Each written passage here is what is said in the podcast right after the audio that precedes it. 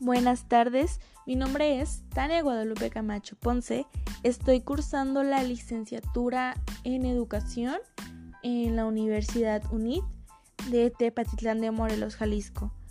En esta ocasión les traigo un tema que me parece sumamente importante tanto para la sociedad como para una persona individual y es capacitación y programas ambientales.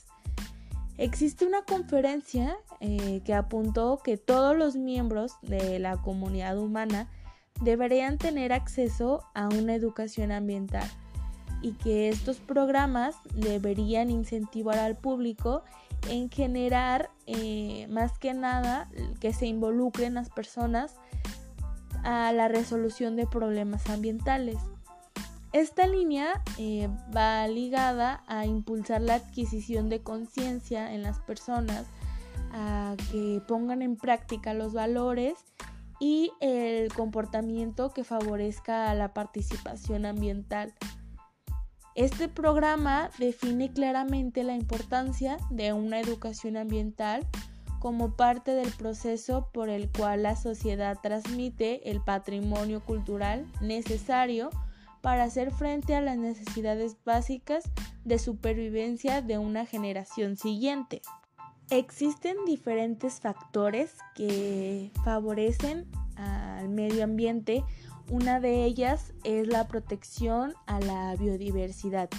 La biodiversidad abarca a todas las especies que viven en un espacio determinado, como por ejemplo las especies de plantas, animales, hongos, y microorganismos que viven en un espacio determinado, a su variabilidad genética, a los ecosistemas de los cuales forman parte esas especies y a los paisajes o regiones en donde se ubican los ecosistemas.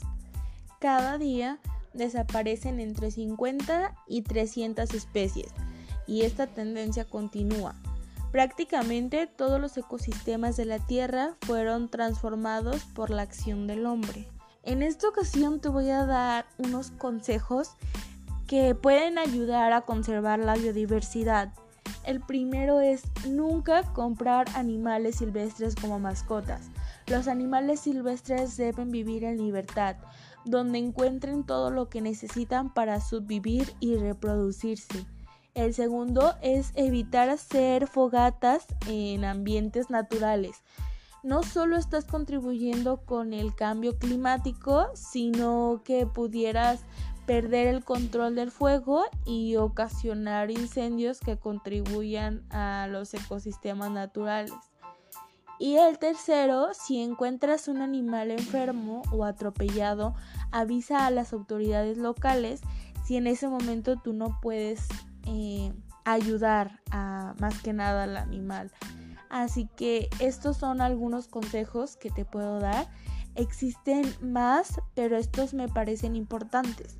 Esto sería todo por hoy. Espero les haya gustado y les haya parecido interesante. Nos vemos a la próxima.